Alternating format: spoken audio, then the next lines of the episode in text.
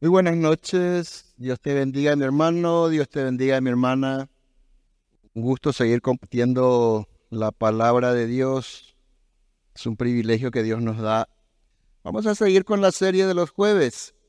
La serie de los jueves tiene por título, lleva por título Para tu gloria. Es una serie que intenta un poco traernos a la mente y al corazón cuál es el propósito por el cual fuimos creados, el propósito por el cual Dios nos salvó. Y en ese contexto, hoy vamos a compartir un tema que lleva por título Derribando el amor humano. Derribando el amor humano es un poco eh, la secuencia del mensaje del jueves pasado. Eh, la semana pasada estuvimos hablando sobre Romanos 12, capítulo 12, y vamos a, a seguir. Pero antes vamos a hacer una oración y vamos a pedirle que sea el Señor quien esta noche abra nuestro entendimiento. ¿Por qué no inclinas tu rostro? Señor, te damos gracias una vez más esta noche. Gracias, mi Dios, por tu amor y misericordia, Señor. Si estamos aquí hoy es por tu amor y misericordia. Gracias Señor porque hoy podemos seguir estudiando y compartiendo tu palabra. Y sabemos que donde está tu palabra, tú estás de una manera muy especial, Señor. Así que te entregamos este tiempo, que sea tu Espíritu Santo obrando en nuestras vidas, Señor. Abre nuestro entendimiento, Señor. Danos entendimiento sobre tu palabra que, para que la podamos obedecer, Señor. Inclina nuestro corazón a obedecer tu palabra y guíanos, Señor, por el camino, por el camino recto. Solo tú puedes hacerlo, Señor.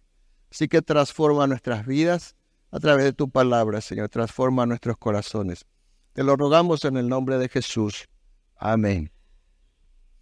Entonces, la semana pasada vimos que la conclusión, un poco ahí en Romanos 12, si quieres ir abriendo tu Biblia, vimos un poco que la conclusión a la que llegó Pablo después de examinar en los capítulos 9, 10 y 11, de examinar un poco la salvación, la maravillosa salvación de Dios. Y llega Pablo a la siguiente conclusión, que teniendo en cuenta las misericordias de Dios, dice Romanos 12.1, así que hermanos os ruego por las misericordias de Dios, que presenten sus cuerpos como un sacrificio vivo y santo. Otra traducción dice, que teniendo en cuenta la misericordia que Dios tuvo con nosotros, el resultado lógico es que cada creyente, en una forma de adoración espiritual, dice, en una forma de adoración espiritual, dice, ofrezca su vida como un sacrificio vivo, santo y agradable a Dios. Eso hablábamos la semana pasada. Pablo nos ah, habla de una entrega total de nuestra vida a Dios. Y ese proceso, esa entrega total es para qué? Para que Dios comience a transformarnos, a transformar nuestros corazones. Pero ¿por dónde comienza? Dice, por nuestras mentes, dice el Romanos 12.2. Comienza Dios a transformar, dice, nuestra manera de pensar a través de la palabra de Dios. Es decir, que debemos permitirle a Dios porque Dios no va a hacer nada que nosotros no le permitamos. Dios no va a hacer nada en lo cual vos y yo no colaboremos. Entonces, debemos permitirle a Dios que derribe toda esa estructura que el mundo edificó y que nosotros mismos edificamos en este mundo. El mundo edificó toda esa estructura mental que tenemos a través de las filosofías, las religiones, las tradiciones, la ciencia, y tenemos toda una estructura que tiene que ser derribada. Dios no puede conquistar nuestras mentes antes de derribar esas murallas, esas estructuras. Y Dios no puede conquistar nuestras mentes si vos y yo no le permitimos. Y si Dios no conquista nuestras mentes, mucho menos va a conquistar nuestro corazón. De eso se trata. Vimos entonces cómo es que ¿Cómo es que eh, Dios realiza esa transformación? Pablo nos da la pista en 2 Corintios capítulo 10. Vamos ahí, 2 Corintios capítulo 10, versículos 4 y 5. Pablo dice que las armas con las que luchamos no son las de, de este mundo, sino las poderosas armas de Dios, dice capaces de destruir fortalezas y de desbaratar argumentos. Y toda altivez que se levanta contra el conocimiento de Dios y de llevar cautivo todo pensamiento a la obediencia a Cristo. Es de esta manera, entonces dice que el poder de Dios, Dios tiene una poderosa arma, dice cuál es esa poderosa arma, su palabra. ¿Qué hace con esa poderosa arma Dios? Destruye fortalezas, dice, y desbarata, dice, argumentos. ¿Y dónde están esas fortalezas y argumentos? En nuestras mentes, que fueron creadas por la filosofía, las religiones, las tradiciones, la ciencia. O sea, el vivir en este mundo edificó fortalezas en nuestras mentes. Pero el poder de Dios está en su palabra y con ese poder Dios dice que derriba y desbarata todo argumento, toda fortaleza. ¿Y qué hace después de desbaratar eso? Dice que lleva cautivo todos nuestros pensamientos a la obediencia a Cristo. ¿Qué es llevar cautivo? Dijimos la semana pasada. Le lleva preso. ¿Cómo se le lleva preso a alguien? Nadie se va preso por sus propios, muchas veces, muchas veces se resiste la persona, ¿cierto? Para ir preso. ¿Y qué hacen? Le atan las manos, los pies y le llevan y arrastrando si es posible, pero le llevan preso. Bueno, de esa manera es como debemos llevar nuestras mentes cautivas a obedecer la palabra de Dios. De eso estuvimos hablando la semana pasada. Entonces, de esa manera, Dios va transformando nuestras vidas, derribando esas fortalezas. La semana pasada vimos que para permitirle a Dios que transforme nuestra manera de pensar, para que nuestra vida sea una adoración espiritual a Dios, como recién vimos, la primera fortaleza que aprendimos que debemos derribar y llevar cautivo nuestros pensamientos a la obediencia a Cristo, dijimos y hablamos sobre el complejo de, de superioridad. Romanos 12.3, eso hablamos la semana pasada, estamos haciendo un poco un repaso de lo que ya vimos, que tiene que ver con el concepto que tenemos de nosotros mismos, pero de nuevo en nuestras mentes. ¿Se dan cuenta? Dios siempre derribando esos argumentos que tenemos en nuestras mentes. Bueno, de eso ya hablamos la semana pasada.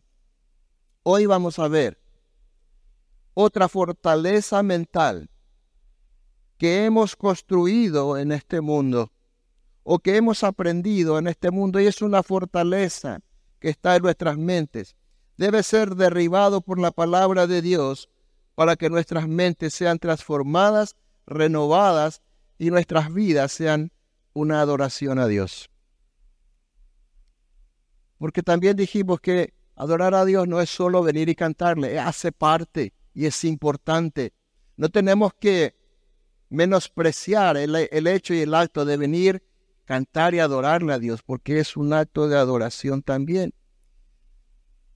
Pero esa adoración constante y que es un, una adoración espiritual a Dios es nuestra propia vida.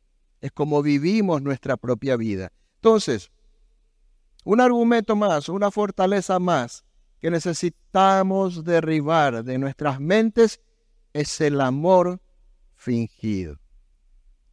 El amor fingido. Yo estoy seguro que todos tenemos este tipo de amor. ¿Saben por qué, hermanos? Porque ese es el amor humano. Es así como amamos los seres humanos. Así aprendimos a amar. Ese es el concepto de amor que nosotros aprendimos en este mundo. Y cuando, cuando Romanos, la semana pasada decía que cuando Romanos dice no se conformen a este mundo, o sea, no conformen sus pensamientos o no piensen como piensan en este mundo. Yo podría decir, eh, bueno, este versículo llegó tarde, porque todos nuestros pensamientos están amoldados a este mundo. ¿Sí o no? Todos nuestros pensamientos están amoldados, por eso es que luchamos y peleamos con nuestros pecados. Ahora necesitamos pensar como Dios. Todos nuestros pensamientos ya están amoldados. Lo que ahora el Señor quiere a través de esta palabra es destruir todas esas fortalezas y que nosotros podamos comenzar a pensar, tener los mismos conceptos de Dios. Por ejemplo, el concepto del amor. Dice Romanos capítulo 12, versículo 9. El amor, dice Pablo, le escribe a la iglesia de Roma, perdón, eh, sí, en Roma, dice, el amor sea sin fingimiento, aborreced lo malo, seguid lo bueno. ¿Por qué Pablo le dice a la iglesia en Roma que el amor sea sin fingimiento? ¿Por qué le manda esa carta diciéndole eso? Porque ahí los hermanos amaban con hipocresía.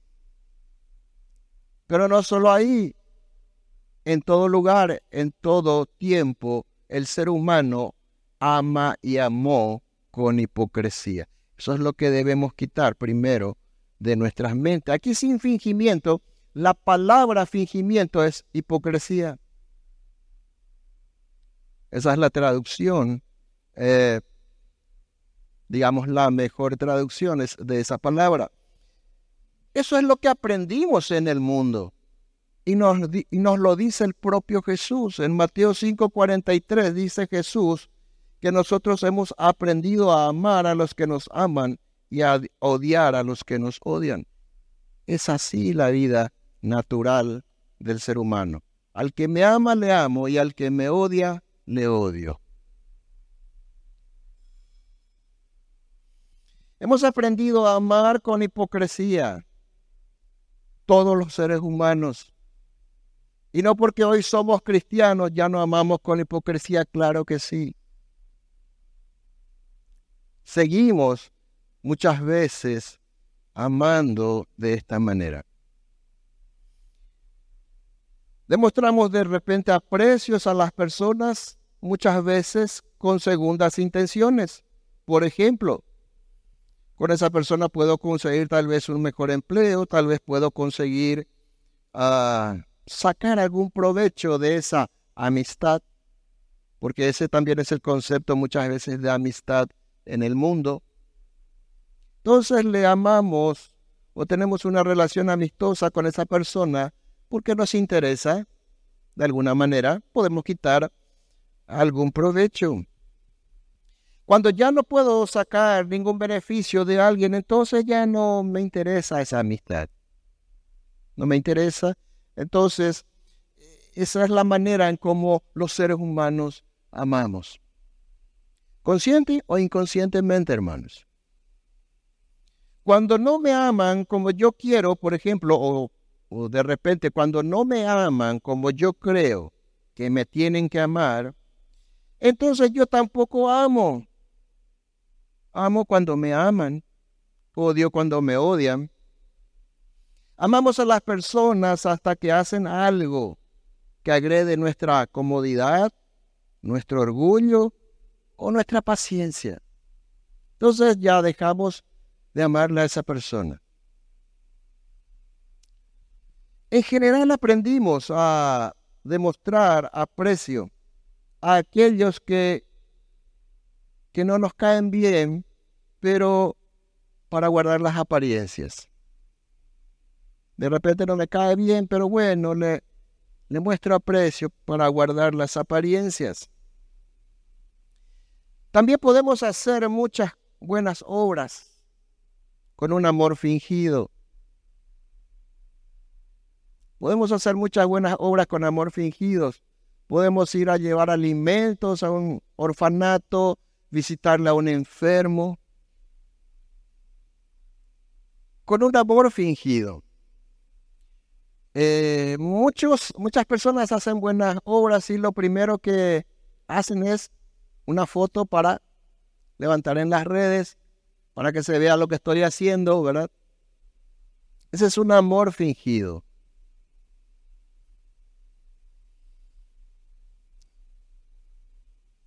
Hasta podemos servir también en la iglesia con un amor fingido. De repente no me agrada, eh, no me agradecen o no, no me tienen mucho en cuenta en el ministerio donde yo estoy, entonces ya me quejo. O de repente no me quejo y, y me voy de la iglesia. Ese, hermanos, no era un servicio por amor a Dios, era un amor fingido, era un amor eh, más a mí mismo, estaba haciendo, estaba, esa persona estaba sirviendo en la iglesia no por amor a Dios, sino por, por amor a sí mismo.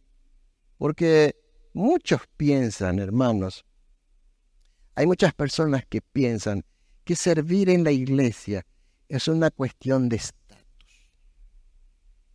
Y en, y en el reino de Dios dice que el que sirve, ¿verdad? es siervo de todos, dice. Así que no hay, no hay ninguna cuestión de estatus. El que sirve, dice, eh, el que está haciendo un servicio, debe considerarse, dice, un siervo inútil. Entonces, no es una cuestión de estatus, no es una cuestión de cargo. Así que el que sirve con un amor fingido tarde o temprano demuestra cómo está sirviendo. Eso es así, hermanos. Esto es indiscutible. Tal vez vos puedas decir en tu mente, no, yo no soy así, yo. Pero esto es así, hermanos, porque el amor humano es egoísta. Se ama más a sí mismo que a los demás. Es egocéntrico, es emocional y circunstancial. Les voy a dar una prueba. Miren el mundo como está. Si el amor del mundo hubiese sido sincero, este mundo hubiese sido un paraíso. Por eso el mundo está como está. Por eso muchas veces nuestra relación con Dios no es muy buena. Porque si hay algo que le falta al cristiano, al creyente es el amor de Dios, que nos falta a nosotros, los creyentes, los cristianos. Es el amor de Dios. Eso es lo que nos falta. Esa es nuestra gran carencia. Todos, eh, todos nosotros hemos aprendido a amar con el amor humano. Nacimos pues en este mundo, nos criamos pues en este mundo, crecimos en este mundo y estamos, ah, tenemos el mundo dentro. Entonces, todos aprendimos a amar con el amor humano. Lo vimos en nuestras casas, lo vimos entre nuestras amistades, en el colegio, en la facultad, en el trabajo. El amor humano que en primer lugar, como dije, se ama a sí mismo. En segundo lugar, todo lo que ama todo lo que le pueda producir satisfacción. El amor humano ama todo aquello que contribuya con sus intereses egoístas y su bienestar. El amor humano ama todo aquello que le produce placer, que le da seguridad y que le da felicidad. Eso es lo que amamos. Por eso, por ejemplo, en mayor o menor medida, todos amamos el dinero. Porque el dinero nos produce todo esto, seguridad, placer, etc. Pero la palabra de Dios nos anima a cambiar esto por un amor sincero. ¿Cuántos quieren amar sinceramente? Yo también, hermanos nos anima a cambiar ese amor por un amor sincero. La motivación para hacer algo siempre debe ser el amor a Dios y a mis hermanos, al prójimo. Eso es lo que debe impulsar todo lo que hacemos. Todo lo que hacemos debe estar impulsado por amor a Dios por amor al prójimo.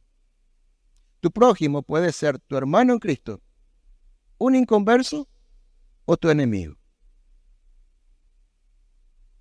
Entonces, esa será nuestra mejor adoración espiritual y es agradable a Dios. De eso se trata. Vamos a ver el amor a Dios, el amor de Dios. Vamos a ver cómo es el amor de Dios, porque muchas veces yo me quedé con el concepto, de tal manera amó Dios al mundo, y esa es la mitad de la historia. La otra mitad de la, en la otra mitad de la historia, anterior a esa, vemos también el amor de Dios. Pero vamos a ver enseguida. El amor del que nos habla la Biblia, entonces, cuando dice aquí en Romanos 12, 9, que el amor sea sin fingimiento, nos habla del amor de Dios. No hay otro amor en la Biblia, del amor de Dios, con que nos ama, del amor, eh, el amor de Dios es ese amor que se da a sí mismo sin esperar retorno. Yo sé que todos conocen estos pasajes, pero vamos a repasarlo un poco. Primera Corintios capítulo 13, versículos 4 al 7. Ahí nos describe cómo es el amor de Dios. Dice, el amor es sufrido, es benigno, el amor no tiene envidia, el amor no es jactancioso, no se envanece, no hace nada indebido, no busca lo suyo, no se irrita, no guarda rencor, no se goza de la injusticia, mas se goza de la verdad. Todo lo sufre, todo lo cree, todo lo espera, todo lo soporta. Y muchas veces tenemos un impasse con algún hermano, con, con alguien, con alguna persona, y ya no la amamos. y ya no le amamos, ya se convierte en alguien que nos molesta, un enemigo. Este es el amor sin fingimiento, hermanos. Ese es el amor del que está hablando, ese es el amor sin fingimiento. Un amor que es paciente con los demás, siempre es amable, no es envidioso, no se cree mejor que nadie, no es orgulloso, no es grosero ni egoísta, sino que piensa más en los demás que en sí mismo. Habla la verdad y actúa con justicia en favor de otros. A eso Dios nos quiere llevar. Al mismo amor que Dios tiene. Dios quiere que manifestemos este mismo amor. Ahora hay una diferencia bien grande Dios no es que manifiesta este tipo de amor. Dios es amor. Su naturaleza es amor. Dios está hecho. Una de las cosas con las cuales Dios está hecho es amor. Dios es la fuente del amor. Entonces, nosotros sí no podemos ser la fuente del amor. Nosotros no podemos estar hechos de amor, pero podemos manifestar el mismo amor de Dios. ¿Por qué?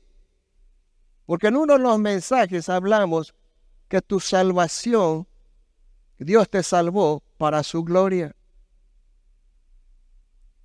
Dios nos salvó, te salvó a vos y a mí para que mostremos el carácter de Cristo. ¿Y qué es lo que caracteriza mejor a Dios y a Cristo? El amor. ¿Qué es lo que todo el mundo sabe de Dios? Que Dios es amor, ¿cierto? Y esa es la verdad. Entonces nosotros debemos imitar ese amor.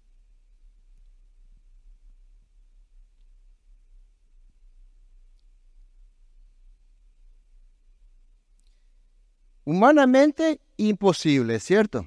Humanamente imposible.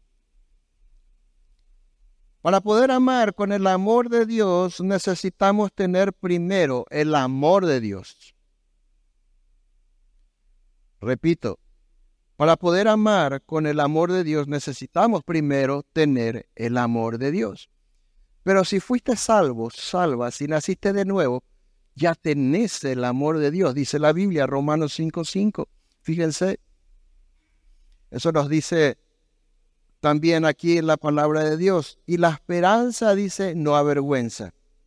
Porque el amor de Dios, dice, ha sido derramado en nuestros corazones por el Espíritu Santo que nos fue dado. ¿Qué quiere decir eso?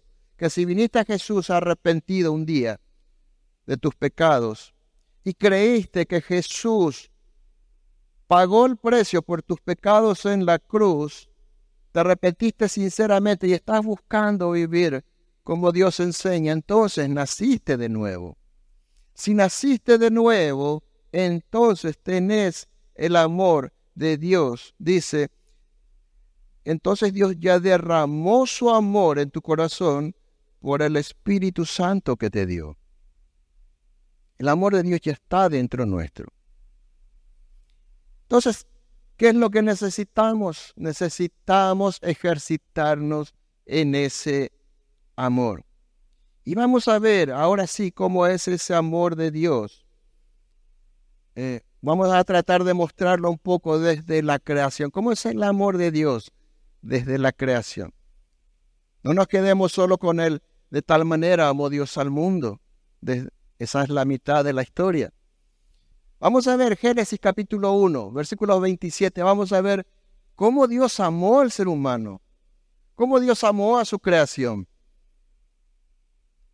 ¿Por qué es importante verlo? Porque es, es, de esta manera en que nosotros también tenemos que amar. El mejor ejemplo, Dios para nosotros en ese amor. Dice Génesis 1, 27 y 28. Y Dios creó, dice, al hombre a su imagen. Lo creó a imagen de Dios, hombre y mujer los creó. Versículo 28. Los, y los bendijo Dios con estas palabras. Reproduzcanse multiplíquense y llenen la tierra, domínenla, sean los señores de los peces del mar, de las aves de los cielos y de todos los seres que reptan sobre la tierra, dice. Hermanos, el único ser que fue hecho a imagen de Dios fue el ser humano en toda la creación. Dios amó de una manera tan especial al ser humano que lo hizo a su imagen y semejanza. Lo hizo perfecto, sin pecado, sin enfermedades y sin la posibilidad de morir. Lo hizo eterno en aquel tiempo. Lo bendijo, dice también, y lo puso en un ambiente de abundancia. Le hizo, le dio autoridad y dominio sobre todo lo creado. ¿Qué afecto tan especial tenía Dios con el ser humano? Lo hizo la cabeza de la creación. Y para cumplir esa misión de ser la cabeza, ser la, ejercer dominio sobre la creación, le dio un intelecto, una naturaleza moral, le dio la habilidad de comunicarse, una naturaleza emocional que trasciende el instinto animal. Tantas cosas le dio Dios al ser humano que con razón dice Juan 3:16, de tal manera amó Dios al mundo. Y no solo eso, hermanos, también proveyó para todo su sustento. No es que Dios le creó a Adán y Eva y le dijo, bueno, ahora se viran, como dicen los brasileros, ¿verdad? Se viran, ¿no? Dios dice que proveyó para todo su sustento. Génesis capítulo 2, versículo 8 al 10. Y dice, y Jehová Dios plantó un huerto en Edén. Dios mismo plantó el huerto en el Edén al oriente y puso allí al hombre que había formado. Y Jehová Dios hizo nacer de la tierra todo árbol delicioso a la vista y bueno para comer, también el árbol de la vida en medio del huerto, y el árbol de la ciencia del bien y del mal, versículo 10. Y salía del Edén un río para regar el huerto, y de allí se repartía en cuatro brazos.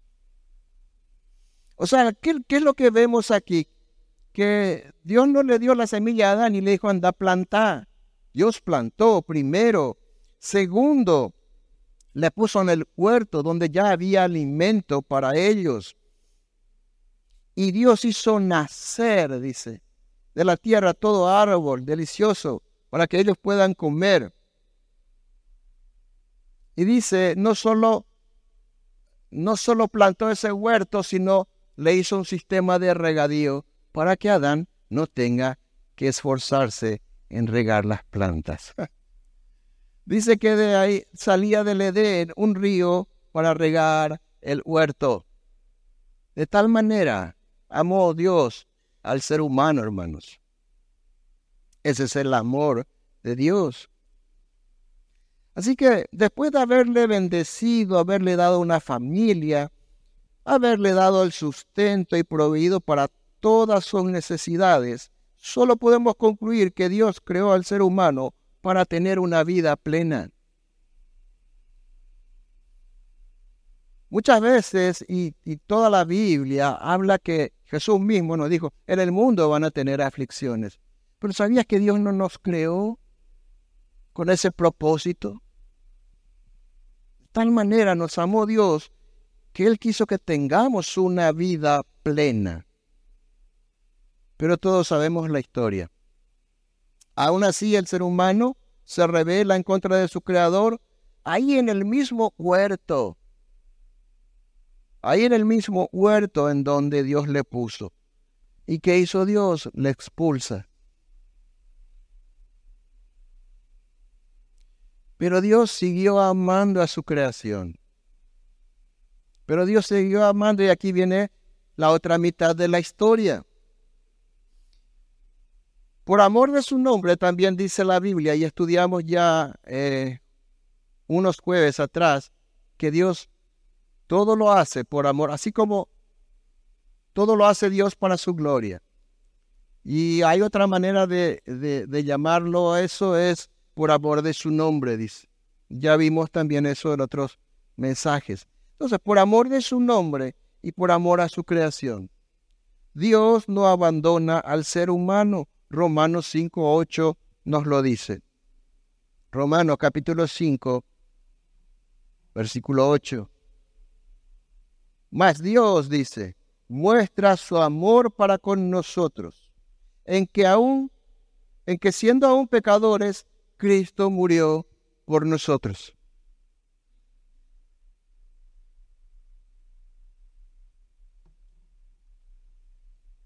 Fíjate un poco que la historia sea de esta manera.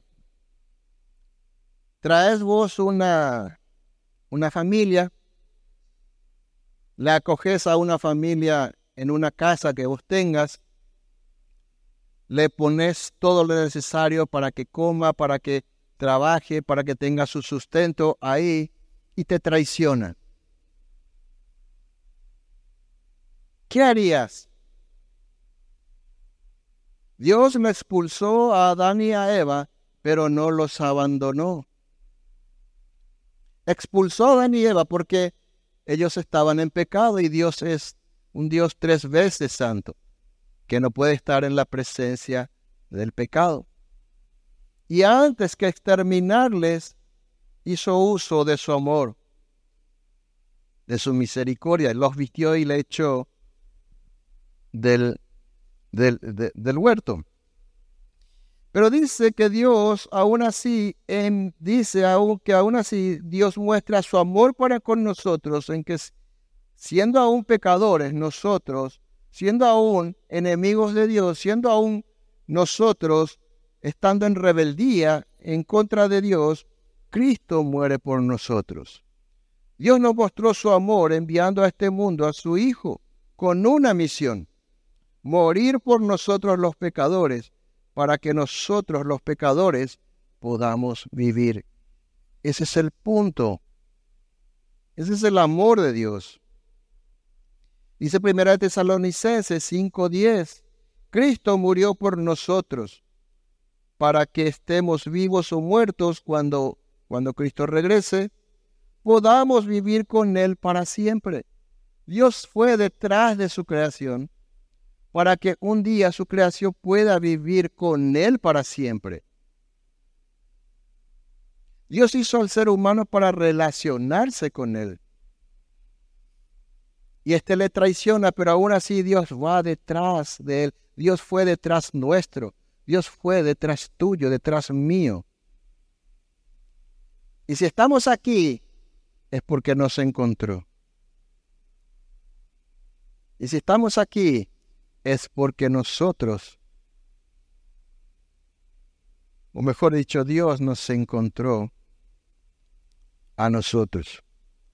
Así amó Dios al mundo, como decía recién, de una manera tan grande que no se puede medir, y dio la vida de su único Hijo en sacrificio, para que todo aquel que en él cree, dice Juan 3:16, no se pierda, mas tenga vida eterna.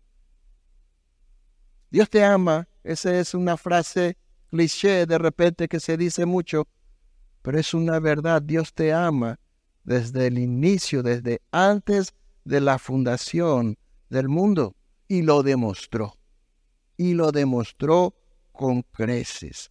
Por eso es que ahí Pedro escribe en Primera de Pedro, capítulo 1, versículos 3 al 5,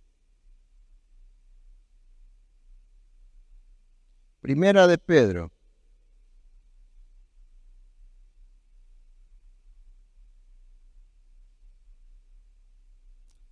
Capítulo 3. Perdón. Primera Pedro 1, 3 al 5 dice, que toda la alabanza sea para Dios, dice, el Padre de nuestro Señor Jesucristo. Es por su gran misericordia que hemos nacido de nuevo y esa es una gran verdad. Por eso es que Dios se merece toda la gloria. Es por su misericordia que hemos nacido de nuevo. No teníamos otra manera de llegar a Dios, de llegar un día al cielo, si no era por el sacrificio de Cristo, por el sacrificio de Jesús en la cruz. Y dice y aquí la alaba Pedro, entra en una alabanza a Dios, el Padre nuestro Señor Jesucristo, porque es por su misericordia que hemos nacido de nuevo, porque Dios levantó a Jesucristo de los muertos. El hecho de que Dios levanta a Jesús de los muertos es significa que Dios aceptó ese sacrificio. Y es por eso que vos y yo podemos ser salvos, pudimos ser salvos es por eso que cualquier persona que pone su fe en Jesús puede ser salvo. Maestro, ¿qué tengo que hacer para ser salvo? Le decía aquel joven rico. Entonces, es simplemente poner nuestra fe en Jesús. Dice, sigue diciendo, Ahora vivimos con gran expectación y tenemos una herencia que no tiene precio, una herencia que está reservada en el cielo para ustedes, dice. O sea, Dios crea el ser humano, el ser humano se revela, Dios va detrás del ser humano y hoy dice que tiene una herencia para todos aquellos que pusieron su fe en Jesús. Tenemos una herencia que no tiene precio, dice que está reservada en el cielo para ustedes, pura y sin mancha, que no puede cambiar ni deteriorarse. Eso es lo que Dios tiene preparado para vos y para mí. Un lugar en el cielo. Es un padre que, que da su, su herencia a sus hijos. Yo no sé si podrás dimensionar el amor de Dios hacia tu vida. Pero que sí. Después dice, y no solo eso hace Dios, dice, por la fe, dice 1 Pedro 1.5, por la fe que tienen, Dios los protege con su poder hasta que reciban esta salvación. O sea, vos y yo estamos guardados por el poder de Dios.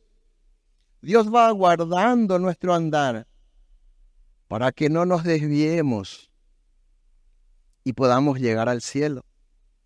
Hasta eso Dios hace en nuestras vidas. ¿Por qué? Porque de tal manera nos ama Dios. De una manera que no se puede medir. Dice que los, eh, por la fe que tienen Dios los protege con su poder hasta que reciban esta salvación, la cual está lista para ser revelada en el día final, a fin de que todos la vean, dice.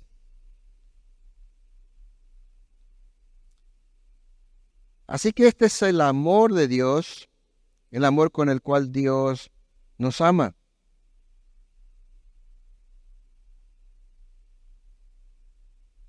Entonces, ¿qué podemos hacer? ¿Qué podemos hacer nosotros ahora?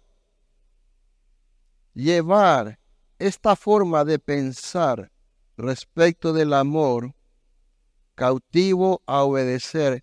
Primera de Corintios 13. De eso se trata. Dios nos muestra en Primera de Corintios 13, 4 al 7, cómo es el verdadero amor. Dios nos muestra en su palabra cómo Dios nos ama. Ahora, dice Dios, ahora te toca a vos.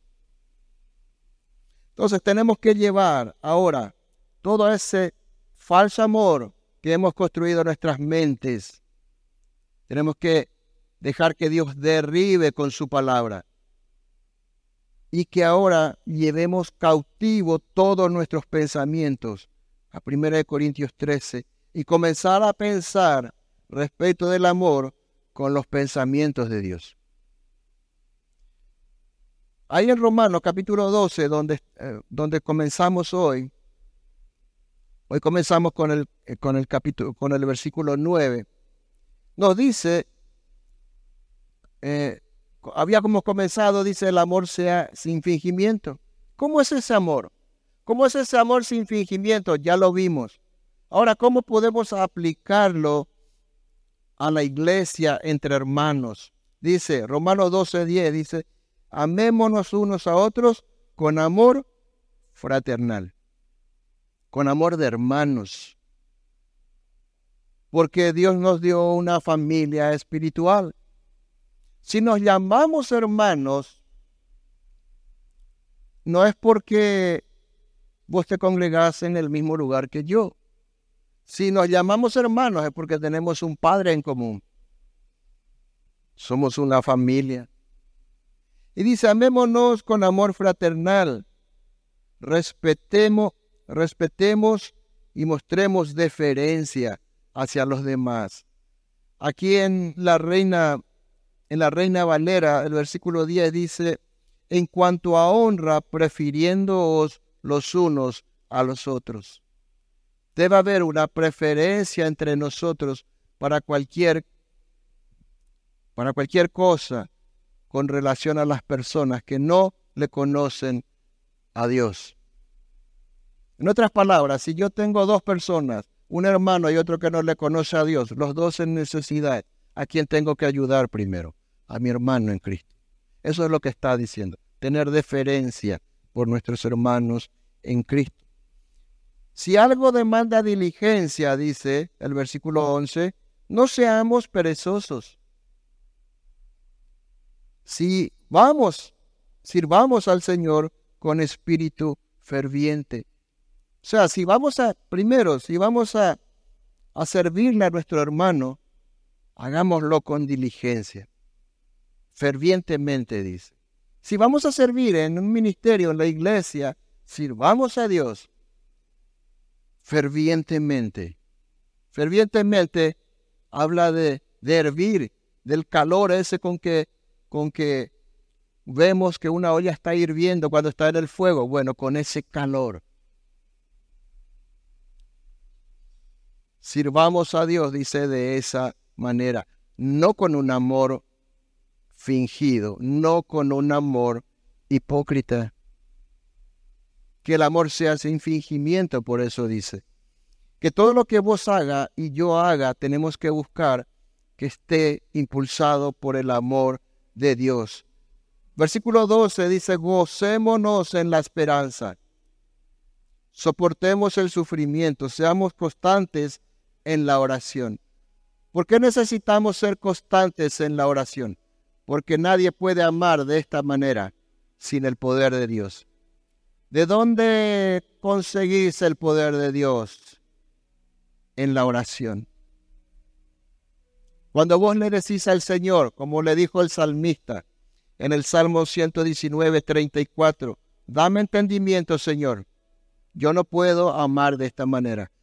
Haceme entender, Señor, tu palabra y te obedeceré. y obedeceré tus enseñanzas, las pondré en práctica con todo mi corazón. Hazme andar por el camino de tus mandatos, porque allí es donde encuentro mi felicidad. Sea, Dios no es solamente que nos hace entender, Dios también nos hace caminar por el camino. ¿Qué quiere Dios? Que vos y yo dependamos totalmente de Él. La mayor necesidad del ser humano es la salvación de su alma. Pero vos y yo, que ya tenemos la salvación de nuestra alma, nuestra mayor necesidad es aprender a amar como Dios nos ama. ¿Cuántos quieren amar de esa manera? Amén.